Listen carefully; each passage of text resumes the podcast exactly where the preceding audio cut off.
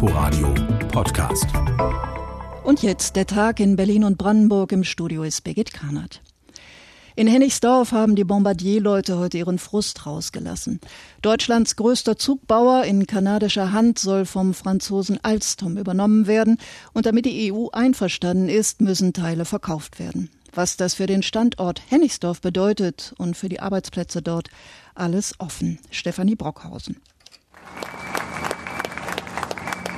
Die Stimmung ist kämpferisch. Mit Transparenten und Trillerpfeifen stehen die Beschäftigten vom Bombardier in Hennigsdorf am Morgen vor dem Werkstor. Sie fürchten um ihre Arbeitsplätze. Es ist natürlich viel Unsicherheit, viel Unwissen. Ne? Also gerade für uns ist es auch ein bisschen schwierig. Wir sind jetzt fertig mit unserer Ausbildung hier. Ich hätte übernommen werden sollen, was jetzt doch nicht funktioniert, auch wegen der aktuellen Situation. Und da muss jetzt halt geschaut werden, wo quasi für mich stattdessen eine Stelle ist. Mein letzter Tag ist der 31.8. Aber ich äh, stehe noch zu den anderen Kollegen, dass die noch weiterhin lange Arbeit haben und gute Arbeit. Diese gute Arbeit sieht die Gewerkschaft IG Metall in Gefahr. Grundsätzlich sei die geplante Übernahme durch Alstom zwar ein positives Signal, sagt die erste Bevollmächtigte Stefanie Jahn, denn es sei dringend nötig, in den Standort zu investieren und damit eine langfristige Perspektive zu schaffen. Aber die Frage ist natürlich, wie läuft die Übernahme ab? Und bisher sind wir überhaupt nicht eingebunden. Wir wissen nicht, wie sich der Konzernumbau äh, gestalten soll. Von daher ist die Unsicherheit riesengroß und deswegen fordern wir jetzt auch an den Tisch zu kommen. Völlig unklar ist auch, was mit dem Teil des Standortes passiert, der zum Verkauf steht. Das betrifft unter anderem den Bereich der Talent 3 Regionalzüge, etwa Produktion, Einkauf, Engineering.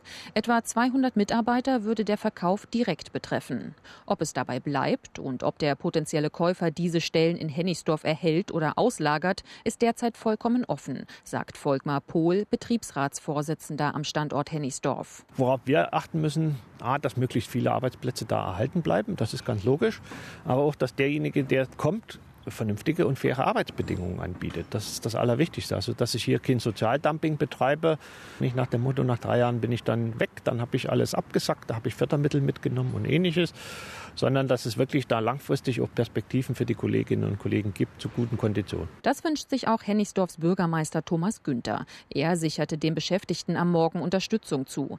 Schließlich habe das Werk die Industriegeschichte der Stadt maßgeblich geprägt. Mit dem Auf und Ab der vergangenen Jahre müsse nun endlich Schluss sein, sagt er. Also natürlich ist der neue Eigentümer an erster Stelle in der Pflicht, da möglichst bald seine Pläne offenzulegen und mit allen Beteiligten schnell, klar, transparent und auf Augenhöhe zu kommunizieren. Äh, und dann sind wir als Stadt gesprächsbereit und äh, sind da gerne Ansprechpartner. Ob und mit wem es bald Gespräche gibt, ist noch nicht bekannt. Der kommissarische Bombardier Deutschlandchef Marco Michel teilte lediglich mit, dass es bereits Kaufinteressenten gebe. Ob es sich dabei um eine der beiden großen deutschen Firmen, Stadler und Siemens, oder um ein anderes Unternehmen handelt, ließ er offen. RBB-Reporterin Stefanie Brockhausen aus Hennigsdorf. Die Brandenburgische Technische Universität Cottbus-Senftenberg, kurz BTU, hat es nicht leicht mit ihrer Führung. Vor zwei Jahren wechselte der damalige Präsident Jörg Steinbach als Wirtschaftsminister in die Politik. Im Herbst scheiterte die Wahl eines Nachfolgers daran, dass der Senat der Uni den einzigen Kandidaten nicht haben wollte. Seitdem, führt, seitdem führte Christiane Hipp kommissarisch, musste sich aber nun ihrer Mitbewerberin geschlagen geben. Dirk Schneider. Mit Gesine Grande hat sich die externe Kandidatin durchgesetzt. Zur Wahl stand auch die amtierende BTU-Präsidentin Christiane Hipp. Die studierte Psychologin Grande ist bis zum vergangenen Jahr Rektorin der Leipziger Hochschule für Technik, Wirtschaft und Kultur gewesen. Sie will das Entwicklungspotenzial der kleinen Universität nutzen, die BTU zum MIT der Lausitz machen und durch Allianzen mit Kooperationspartnern stärken. Dabei setzt Grande auch auf die Milliarden, die die EU und der Bund für die Forschung in technische Zukunftsthemen bereitstellen. Die Uni soll im Strukturwandel der Lausitz zum Innovationsmotor werden. Sie habe gute Chancen, bei vielen Themen in Forschung und Lehre Alleinstellungsmerkmale zu erreichen und so international eine Leadership-Rolle zu übernehmen. Zu den wichtigen Aufgaben von Grande gehört es darüber hinaus, die seit Jahren sinkenden Studierendenzahlen wieder zu steigern. Derzeit gibt es knapp 7000 statt der erwarteten 10.000 Studenten an den Standorten in Cottbus und Senftenberg. Dirk Schneider war das aus Cottbus. Bundesverkehrsminister Andreas Scheuer hat mit seinem neuen Bußgeldkatalog ein mittleres Chaos ausgelöst. Wegen eines Formfehlers gilt er nicht mehr. Aber was passiert mit den Strafen, die schon nach den neuen Regeln verhängt worden sind? Brandenburg hat sich entschieden. Thorsten Südow aus Potsdam. Für das Land Brandenburg gilt ab sofort, die Vollstreckung rechtskräftiger Bußgeldbescheide wird ausgesetzt, weil im Bundesjustizministerium ein Rechtsfehler im neuen Bußgeldkatalog passierte. Innenminister Michael Stübgen von der CDU habe so entschieden, alle Regeln würden so zurück auf den Stand vor der Bußgeldänderung gedreht. Ministeriumssprecher Martin Burmeister. Der Innenminister hat heute entschieden, dass vorerst die Vollstreckung sämtlicher Bußgeld-B-Scheide ausgesetzt wird und alle fehlerhaft verhängten Fahrverbote zurückgenommen werden. Das bedeutet, dass Fahrverbote, die nur aufgrund des geänderten Kataloges zustande gekommen sind, mit sofortiger Wirkung nichtig sind und sollte bereits jemand seinen Führerschein in so einem Fall abgegeben haben, ist der automatisch und unverzüglich zurückzuschicken. Der nun zurückgenommene Bußgeldkatalog sah unter anderem ein Fahrverbot vor, wenn man mehr als 21 Kilometer je Stunde schneller im Fahrzeug innerorts unterwegs war als zulässig. Brandenburg setzte sich für eine bundeseinheitliche Regelung bei Bußgeldbescheiden ein, die bereits rechtskräftig sind, so Innenministeriumssprecher Martin Burmeister. Wir wissen, dass ungefähr 200.000 Bußgeldverfahren seit Inkrafttreten des neuen Kataloges angefallen sind. Wie viele davon im Detail korrigiert werden müssen, können wir momentan noch nicht sagen. Das wird erst gelingen, wenn die neue Software nach dem alten Bußgeldkatalog auf das System eingespielt ist. Ich kann da wirklich nur um Geduld bitten. Es ist ein großes Ärgernis und wir haben da sehr viel Verständnis, dass die Bürger zu Recht auch verärgert sind. Aber wir müssen jetzt alle versuchen, durch dieses Chaos, was da über uns gekommen ist, durchzukommen. Der Sprecher des brandenburgischen Innenministeriums, Martin Burmeister. Wie geht es weiter mit dem Mietendeckel? In Bayern ist Schluss, bevor es angefangen hat. Der Bayerische Verfassungsgerichtshof in München hat entschieden, dass ein Volksbegehren für so einen Mietendeckel in Bayern nicht statthaft ist. Aber was bedeutet das für den Mietendeckel in Berlin? Kommt drauf an, wen man fragt. Ute Schumacher. Die bayerischen Richter begründen ihre Entscheidung damit, dass das Mietrecht Sache des Bundes sei. Volksbegehren in Bayern seien aber nur für Landesgesetze erlaubt. CDU und FDP sind wegen dieser Begründung überzeugt, dass auch das Berliner Mietendeckelgesetz verfassungswidrig ist. Entsprechende Klagen liegen sowohl vor dem Berliner Landesverfassungsgericht als auch vor dem Bundesverfassungsgericht vor. Der Geschäftsführer des Berliner Mietervereins Rainer Wild sieht allerdings keine Vorentscheidung für den Berliner Mietendeckel. Über das Gesetz werden das Berliner Verfassungsgericht und das Bundesverfassungsgericht unabhängig von den Bayern entscheiden, so wild. Wann diese Urteile fallen, ist noch offen. In diesem Jahr wird allerdings allgemein nicht mehr damit gerechnet. Unsere landespolitische Korrespondentin Ute Schumacher. Der Blankenburger, der Blankenburger, Verzeihung, der Blankenburger Süden in Berlins Nordosten, lange geplant, lange umstritten. Losgehen soll es mit dem neuen Quartier frühestens 2030.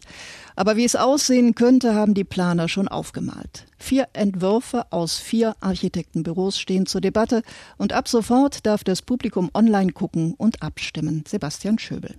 Zumindest auf den Computergrafiken der Stadtplaner sieht der Blankenburger Süden schon heute aus wie ein Wohnparadies unaufdringlich moderne Häuser mit grünen Dächern, hübsche Parks mit vielen Bäumen und sogar Wasser und breite Boulevards, auf denen fröhliche Menschen flanieren.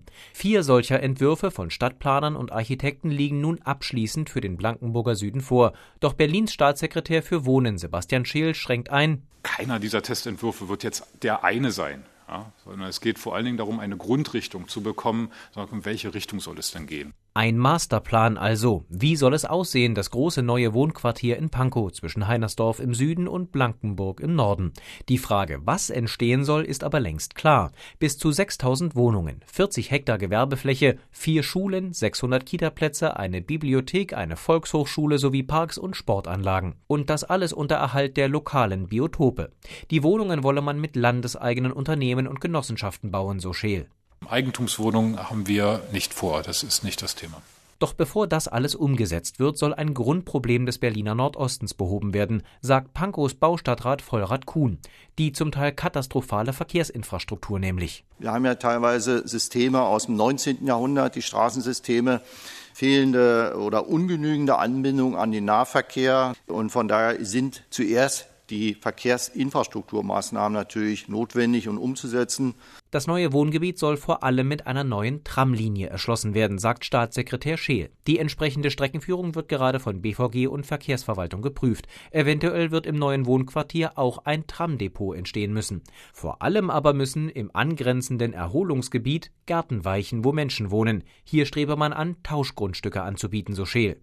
Bis im Blankenburger Süden die Baggerrollen werden aber noch Jahre vergehen, sagt Scheel. Die Entscheidung über den endgültigen Masterplan wird wohl nicht vor dem Jahr 2022 fallen, also nach der nächsten Wahl. Und danach seien zahlreiche weitere Detailplanungen nötig sodass so der wirkliche Wohnungsbau im größeren Maßstab vor 2030 eigentlich nicht zu erwarten ist. Jetzt sind aber erstmal die Berlinerinnen und Berliner dran.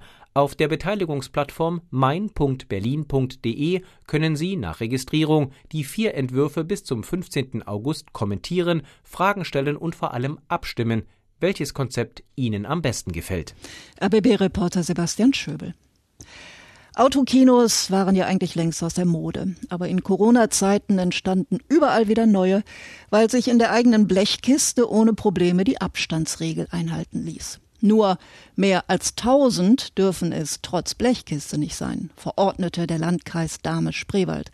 Sah der Betreiber des Autokinos am Flughafen Schönefeld, der nicht nur Filme zeigt, nicht ein und ging vor Gericht. RBB-Reporter Oliver Schosch.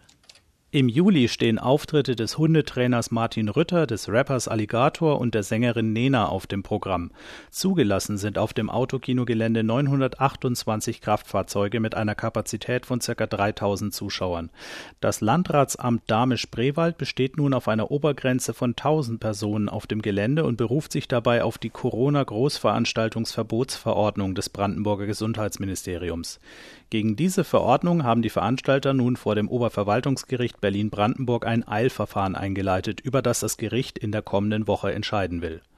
Ein Sprecher des Gesundheitsministeriums sagte, die Großveranstaltungsverbotsverordnung gelte grundsätzlich auch für Autokinos. Wenn das Gericht anders entscheide, müsse sich das Ministerium dann dazu verhalten. Die Autokinobetreiber versuchen eine Sondergenehmigung für ihre Veranstaltungen zu erstreiten, ähnlich wie in anderen deutschen Großstädten. Bei den Behörden gibt es Bedenken, dass von 3000 Menschen auch in einem Autokino eine größere Infektionsgefahr ausgehen könnte als von 1000 Personen. Oliver Schosch war das aus Potsdam und das war es aus Berlin und Brandenburg. Nachzuhören auf inforadio.de. Inforadio Podcast.